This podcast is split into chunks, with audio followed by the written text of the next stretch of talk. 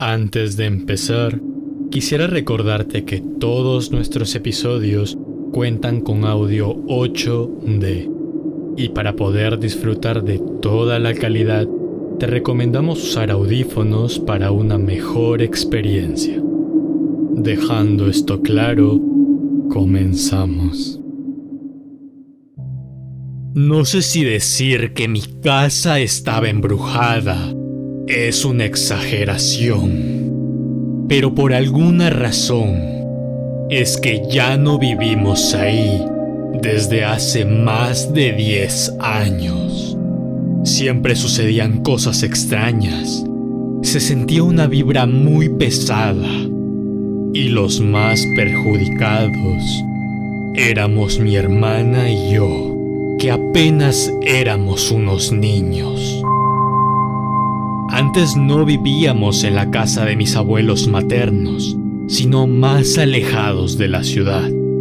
Siempre que estábamos en nuestra casa, yo padecía de una constante migraña excesiva.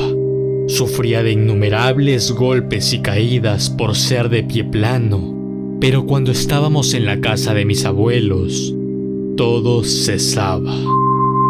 Era extraño, pero mi hermana era la que más sufría. Siempre paraba enferma, sufría de los bronquios e incluso llegó a tener fiebre de 38 grados.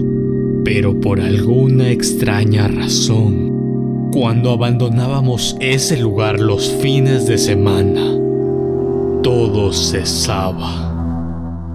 Mi mamá siempre tuvo problemas con su suegra y tuvo que aguantarla por muchos años porque literalmente vivíamos al costado. Me acuerdo que desde niño Siempre escuchaba a mi abuela esbozar malos comentarios de las demás personas, sin siquiera conocerlas. Lo hacía hasta por gusto.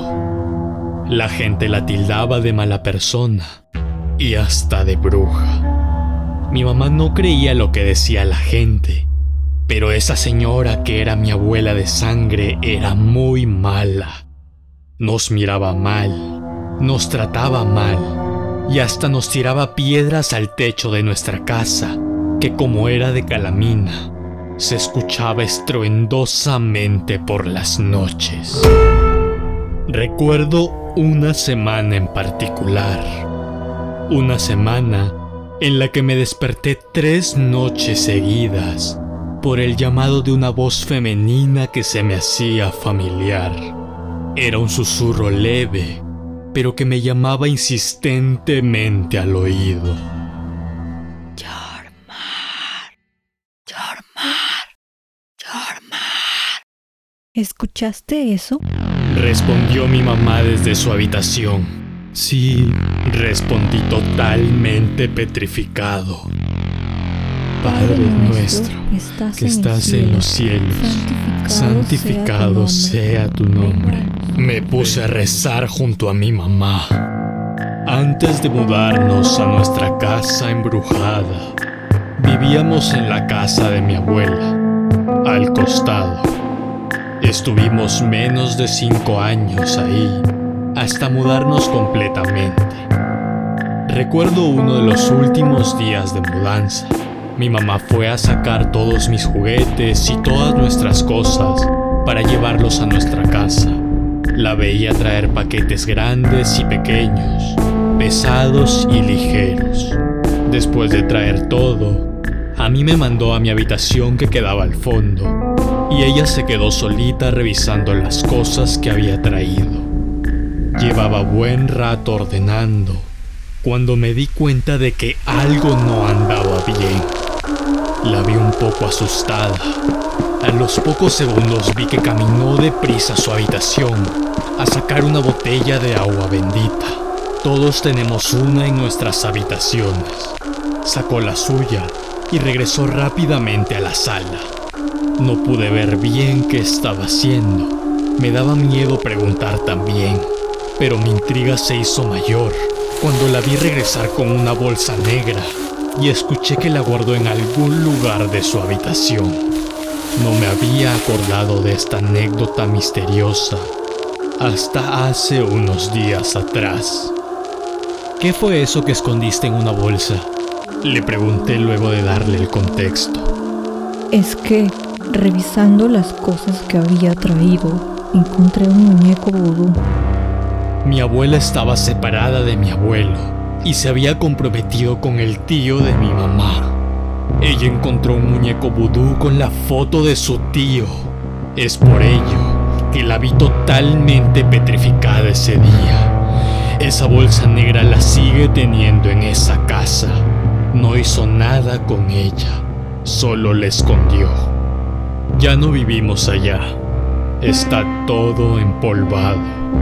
Aún tiene esa bolsa negra con el muñeco vudú de su tío.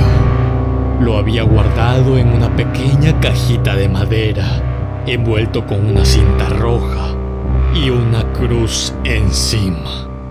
No sé cómo aguantamos cinco años en esa casa. Sucedieron muchas cosas extrañas, pero afortunadamente no hemos vuelto a pisar esa maldita casa.